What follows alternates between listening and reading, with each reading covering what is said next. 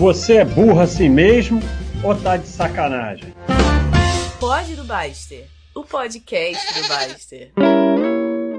Que é o seguinte, eu tô lá no Expo Money e a gente com aquele Leviatã lá, aquela desgraceira. E eu tô lá no Expo Money dando palestra. E aí são duas histórias numa só. Chego para dar minha palestra, caceta, gente que não acaba mais, gente sentada na escada. Eu falo, puta, finalmente.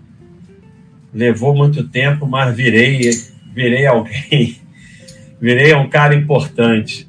Tem duas histórias dessa. A outra, eu tô parecendo o, o Coxinha que começava uma piada e ia para outra, para outra. Vocês podem procurar no YouTube. Seu Marazito, sei lá. Aí, porque tem a outra que foi o dia que me botaram junto com o japonês do pai rico, pai pobre. Não sei se ele é japonês, não. Mas me botaram junto com ele. E eu não sabia.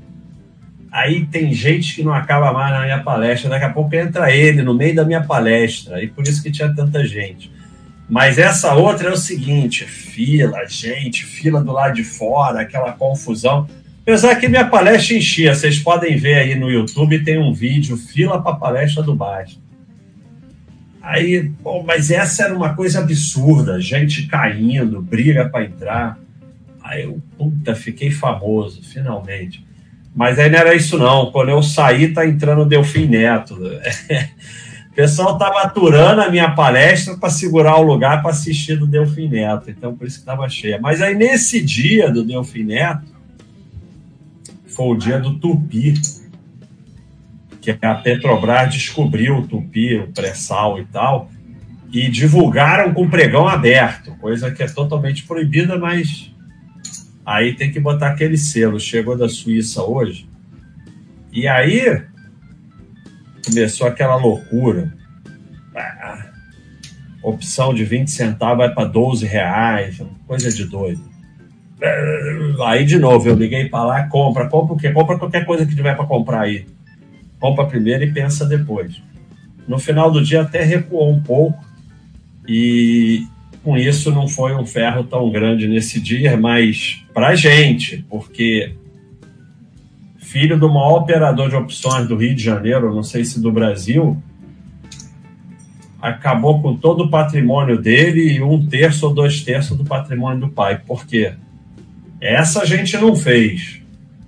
Fez muita lambança, mas essa eu não fiz. Estava vendido descoberto.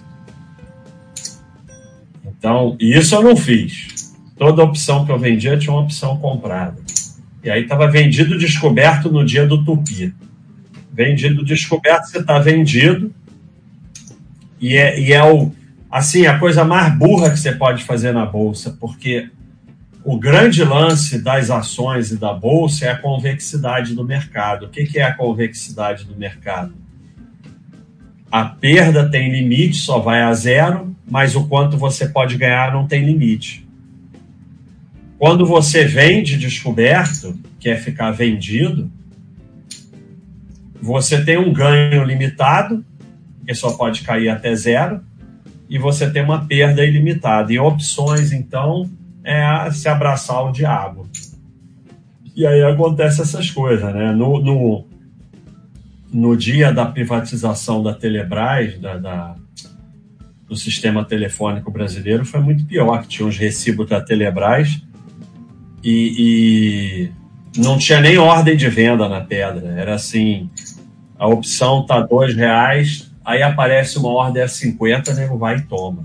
Quem tinha ação sobreviveu, quem não tinha ação fugiu para o Paraguai. Que tinha um, uma estratégia no mercado de opções de Chicago chamada O'Harry, que é o nome do. do é, pelo menos era o nome do aeroporto lá, não, não sei se ainda é. Que o cara vendia tudo que tinha margem e aí via o que, que acontecia. Se o mercado caísse, ele estava rico. Se o mercado subisse, pegava um avião para o Rio de Janeiro. Antigamente era sempre assim, né? Todo mundo fugia para o Rio de Janeiro. E aí, daí vem outra história, porque eu comecei a falar de opções, para vocês aprenderem que vocês não têm chance, que é o seguinte: o que que acontece? A gente estava lá numa operação, aí eu, porque o predador ficava lá operando e eu ficava andando pelo mundo, aí eu falei, pô, compra, sei lá, 20 quilos disso aí. Aí compra ou vende, vende, compra e tal. Porque predador desses caras meio gênio, eles têm dificuldade com compra, vende, direita, esquerda e tal. Então, era para comprar ou para vender, não sei. Eu sei que, na verdade, era para vender. Era para vender. Agora eu lembrei da história, era para vender. Então vende aí, vende. Tá bom, vende ou compra, compra ou vende, aquela conversa meio confusa. Vende. Vamos vender 20 quilos. Aí, obviamente, a gente vendeu, o mercado começou a subir que nem um doido. Claro, ele dá ferro na gente. Aí já tinha a planilha Aspredes que virou o Baixa System. E, e, e, botamos lá um jeito dela, ela cotava através do enfoque. Então começou aquele ferro, menos 20, menos 50, menos não sei o que, o ferro está entrando só tem uma solução: comprar. Compra primeiro, pensa depois. Essa frase é do predador: compra primeiro, pensa depois. Então eu liguei lá e falei: compra. Compra o quê? Compra 40 quilos. Para diminuir nosso ferro. Claro, numa opção que vale menos, mas para travar em algum lugar. E aí deu uma equilibrada, mas ficou aquele ferro. Vamos levar um ferro danado, mas pelo menos vai parar aqui o ferro. Ou se continuar, pode chegar um ponto que a gente volta a ganhar. Né? Só que aí, o que, que aconteceu? O predador tinha comprado ao invés de vender. Ele confundiu vender com comprar e comprou. E depois eu ainda comprei o dobro. E aí foi talvez a única vez que a gente ganhou. Então isso é para vocês verem que só ganha sem querer. Só ganha se não sabe o que está fazendo, acha que está vendido e está comprado. É o único jeito de ganhar nessa desgraça. E aí vem uma, porque vem uma história do burrão. Aqui tinha um cara burrão, sensacional. Tinha um monte de site poderoso. Quando a gente fez a Baixa.com, o burrão falou: vou ficar com esses garotos aqui. E ele era uma sumidade no mercado. E no site tinha as histórias do Burrão, mas infelizmente o Burrão faleceu, a gente tentou contato com a família eu não acho correto deixar as histórias dele, porque malbeabaixa.com é uma empresa que visa lucro, a gente até faz aí doação para os anjos e tal, e tudo mais, mas no final é uma empresa que visa lucro, então não acho correto. E aí o Burrão contava uma história que ele estava montado numa posição de opções e tinha que viajar, e aí ele desmontou a posição porque ele tinha que viajar corretamente. Isso é o que se faz. Você vai viajar? Não inventa de ficar com confusão quando você vai viajar, para aproveitar a viagem. Aí, o que, que acontece? Quando ele voltou um mês depois, tinha um dinheirão na corretora. Por quê? Porque ele não contou direito a posição dele e deixou uma parte lá. E aí, a opção foi uma coisa tipo de 20 centavos para 12 reais, uma coisa assim. E aí ele dizia: Isso aí só sem querer e sem você saber. Porque o cara fica fazendo essas continhas que vocês ficam fazendo. Porra, Bitcoin tava um real e agora tá 100 mil reais. Se eu tivesse comprado, teria, teria porra nenhuma você teria saído já há muito tempo, até porque no meio do caminho desabou. E outra coisa, ela não foi de 20 centavos para 12 reais em linha reta durante um mês. Ela subiu, caiu, subiu, caiu, subiu, voltou lá abaixo do 20, subiu. Então, só sem querer, que foi o nosso caso, ou só sem saber que, que tem a posição. Então, se não, vocês que ficam se achando operador, vocês vão fazer também outra frase do predador. Come como um pinto e caga como um pato. Não vai juntar dinheiro nunca.